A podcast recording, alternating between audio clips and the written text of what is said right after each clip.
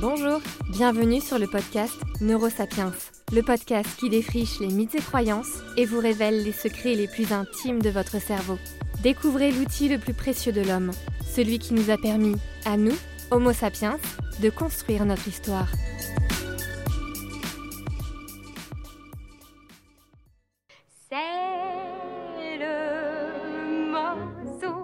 De qui aide la métine à couler, la couler, métine à couler. Juste un morceau de sucre qui aide la métine à couler, ça vous rend la vie plus belle. Je ne sais pas si Mary Poppins parlait de l'effet placebo dans sa chanson, mais en ce qui me concerne, ce sera le cas aujourd'hui. On a toujours des pensées dans notre tête, même quand on essaie de ne penser à rien. On ne sait même pas à quoi elles ressemblent concrètement, ces pensées. Elles ne sont ni matérielles, ni mesurables, ni tangibles. La question Comment le cerveau pense-t-il? est une des plus grandes questions scientifiques encore non résolues à ce jour. Et pourtant, nos pensées renferment un pouvoir incroyable. Malgré qu'elles soient non palpables, elles ont un impact bien réel sur notre organisme. Nos pensées influencent notre corps et sa biochimie. Aujourd'hui, nous parlons donc de l'effet placebo. Largement étudié depuis de nombreuses années, il n'est aujourd'hui pas remis en cause. Mais comporte-t-il des limites? Sait-on comment il fonctionne dans le cerveau? Par quel mécanisme agit-il? La pensée serait-elle notre meilleur médicament? C'est parti!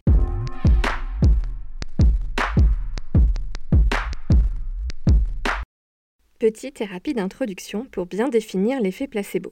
Alors, déjà, d'où vient cette idée d'effet placebo? L'histoire fait remonter son origine au médecin américain Henry Beecher alors qu'il soignait des combattants blessés lors de la Seconde Guerre mondiale. Dans ce contexte, il en est vite venu à manquer de morphine pour soulager la douleur de ses patients. Il leur a alors administré une solution saline tout en continuant de leur dire qu'il s'agissait bien de la morphine au fort pouvoir analgésique. Il serait alors le premier à avoir observé ce qu'on nommera plus tard l'effet placebo. La solution saline soulageait autant la douleur que la morphine. À la fin de la guerre, ce même médecin, Henri Bicher, introduit systématiquement un groupe placebo lorsqu'il réalisait ses études cliniques. Alors, qu'entend-on par effet placebo? On emploie ces termes pour désigner la forte influence des pensées et des émotions sur la santé en général.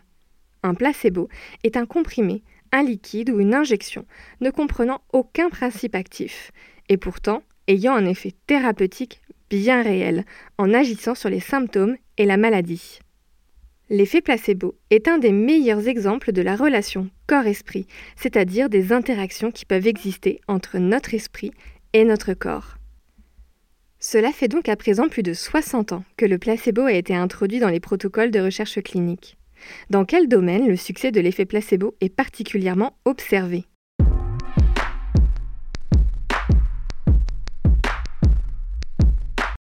L'effet placebo ne fonctionne pas sur toutes les maladies. Certaines seront très peu sensibles à l'effet placebo et pour d'autres, il agira autant qu'un réel médicament. L'intensité de l'effet varie fortement en fonction des maladies traitées. Par exemple, l'effet placebo est particulièrement puissant sur tous les symptômes fortement modulés par le cerveau, comme la douleur, la dépression, les insomnies ou encore l'anxiété. Je vais vous partager deux exemples avec deux expériences qui illustrent l'effet placebo.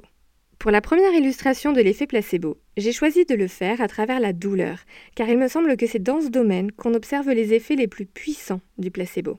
Ce phénomène a été observé à de multiples reprises dans des études scientifiques très reconnues. Entre 30 et 40% des patients traités par un placebo voient leur douleur soulagée aussi bien qu'avec un traitement actif comme du paracétamol ou de la morphine. Il arrive même parfois qu'on observe des effets secondaires, comme ce serait le cas pour un antidouleur classique. Pour illustrer l'effet placebo sur la douleur, je vais vous partager une étude menée en 2017 en Suisse. Dans cette étude, 160 volontaires subissent un stimulus thermique douloureux sur l'avant-bras. Les chercheurs leur donnent ensuite une crème à appliquer sur la zone douloureuse.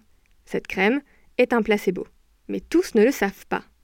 Un premier groupe pense qu'il s'agit d'une crème antalgique contenant un principe actif, la lidocaïne. Un deuxième groupe est informé que la crème est un placebo, et les scientifiques leur expliquent pendant une quinzaine de minutes ce qu'est l'effet placebo et comment il fonctionne. Le troisième groupe est également informé que la crème ne contient aucune substance active, mais sans plus d'explication. Résultat, seuls les volontaires des deux premiers groupes rapportent une diminution significative de leur douleur, c'est-à-dire ceux à qui on a dit que c'était une crème antalgique, mais aussi ceux à qui on explique que c'est un placebo. Aujourd'hui, de nouvelles études ont de nombreuses fois montré que même si on donne un placebo à quelqu'un en lui disant que c'est un placebo, mais qu'on assortit ce traitement d'une explication sur ce qu'est l'effet placebo ainsi que ses impacts, alors on voit un effet positif sur la personne. Petite anecdote pour finir cette partie sur douleur et placebo. Une méta-analyse a analysé l'impact de l'effet placebo dans 84 études portant sur le traitement de la douleur ces 23 dernières années les chercheurs ont remarqué dans leurs résultats que l'effet placebo était de plus en plus puissant et présent au fil des ans. Mais cela n'était vrai que pour les études portant sur la population américaine. La théorie des chercheurs serait qu'aux États-Unis, il y a énormément de publicités faisant l'apanage des médicaments et de leurs effets positifs sur nos symptômes, ce qui n'est pas autorisé dans beaucoup d'autres pays. Ces publicités augmenteraient et renforceraient les attentes que les consommateurs ont envers les médicaments et se traduirait par un effet placebo plus important. Pour ma deuxième illustration de l'effet placebo, je vais vous parler de son impact sur la santé en général.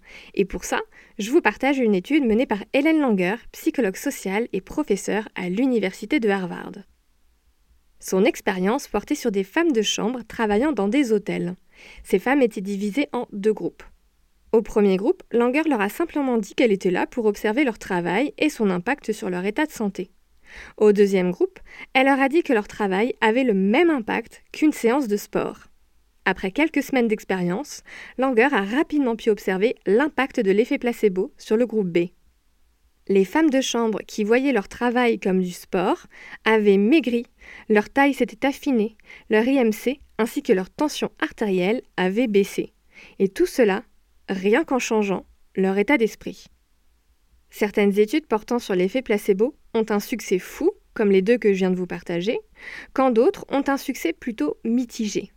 Alors je me pose la question, y a-t-il des éléments participant plus ou moins activement à faire grandir l'effet placebo?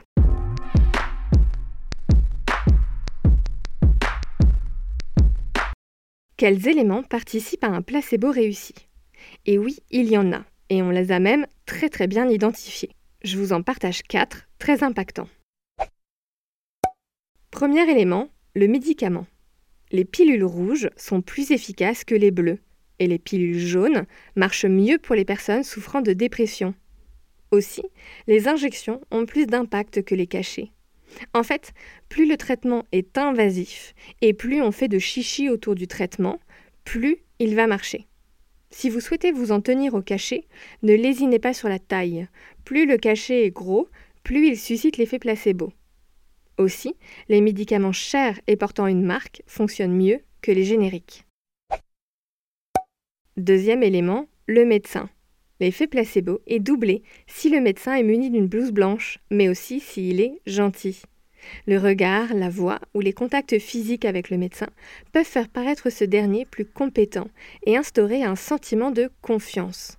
Lorsque nous sommes en confiance, notre cerveau produit de l'ocytocine, et il semblerait, à travers quelques études, que cette sécrétion d'ocytocine renforcerait l'effet placebo. Troisième élément, le lieu. Un traitement fonctionne mieux s'il est administré en cabinet ou à l'hôpital plutôt qu'à la maison. Et enfin, dernier élément qui peut en surprendre plus d'un, votre médicament marche mieux si votre médecin y croit. Lorsqu'on vous donne un médicament, on se croit souvent le mieux placé pour savoir s'il va nous faire du bien ou non. Mais Pina Chen et ses collègues du Dartmouth College ont montré que l'opinion de votre médecin a de fortes chances d'influencer l'impact du médicament sur vous. Dans leur expérience, des participants jouant le rôle de docteur pensaient donner soit une crème antidouleur, soit une crème placebo aux patients de l'étude qui recevaient ensuite une stimulation douloureuse. Lors de la stimulation douloureuse, les patients ont eu moins mal lorsque les docteurs, entre guillemets, croyaient utiliser la vraie crème.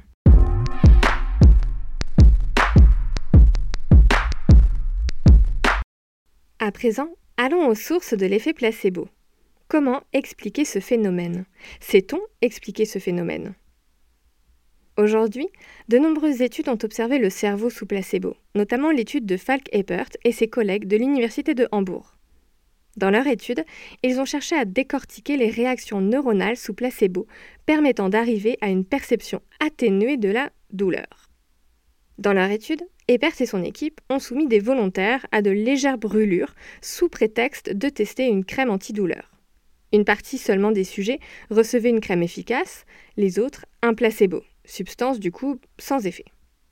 Comme vous le voyez, les études cherchant à étudier les effets du placebo sont souvent les mêmes.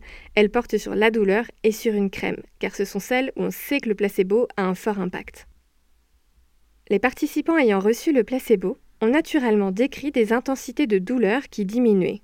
Et voici ce que les chercheurs ont observé dans leur cerveau. L'effet placebo partirait d'une région clé et entraînerait toute une réaction en chaîne. L'effet placebo semble agir sur le cortex préfrontal dorsolatéral, derrière votre front, un peu sur le côté. Cette zone est capable, à partir des croyances que nous avons, d'émettre des prédictions. C'est-à-dire qu'en croyant l'efficacité du traitement, on détourne notre attention de la douleur pour l'amener vers le soulagement. On croit au traitement et on prédit un soulagement. De là découlerait ensuite une réaction en chaîne dans le cerveau, puis dans la moelle épinière, où les influx nerveux douloureux provenant du membre concerné par la douleur seraient neutralisés. Au cœur de tout cela se trouvent deux molécules chimiques, la dopamine et les endorphines. Ces deux molécules ont été largement identifiées comme médiateurs des effets placebo. L'effet placebo agit donc réellement sur le cerveau et a des effets physiologiques réels et observables.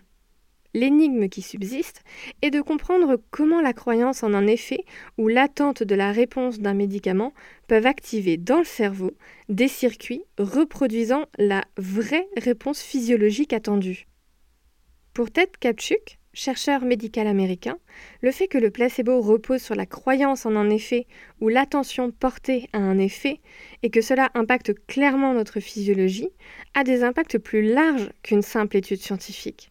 Cette découverte impacte notre vie quotidienne à tous, et notamment toutes les actions qu'on met en place pour mener une vie saine. Pour Kapchuk, on retrouve dans le fait de manger sainement, de faire du sport, d'avoir une vie sociale de qualité, de faire du yoga, etc. Tous les éléments clés d'un effet placebo. Certes, ces comportements sont positifs en soi, mais leurs effets bénéfiques peuvent être doublement renforcés si on croit en leur efficacité et si on leur porte toute notre attention et intention. Pour conclure cet épisode, j'aimerais finir sur les limites de l'effet placebo. On rencontre finalement assez rapidement les limites des pouvoirs de notre pensée. Par exemple, il ne peut pas guérir une cheville cassée, une maladie infectieuse ou un cancer. L'effet placebo peut avoir une utilité, mais il ne suffira jamais. Les échanges entre le cerveau et le corps sont puissants mais complexes. Beaucoup d'éléments rentrent en jeu pour comprendre comment l'un influence l'autre et vice-versa. Et il nous faut encore des études pour comprendre comment fonctionne réellement et systématiquement l'effet placebo. C'est une des raisons pour lesquelles on n'utilise pas l'effet placebo comme réel traitement. De plus, le serment d'Hippocrate du Code de déontologie médicale interdit de fait la prescription de placebo au motif qu'il ne faut jamais tromper la confiance du patient. Au moins, c'est clair. J'espère que cet épisode sur ce sujet hautement demandé vous a plu. Je vous souhaite à tous une belle semaine et vous dis à très vite. Neurosapiens est produit et distribué en collaboration avec l'Acme Productions. Ciao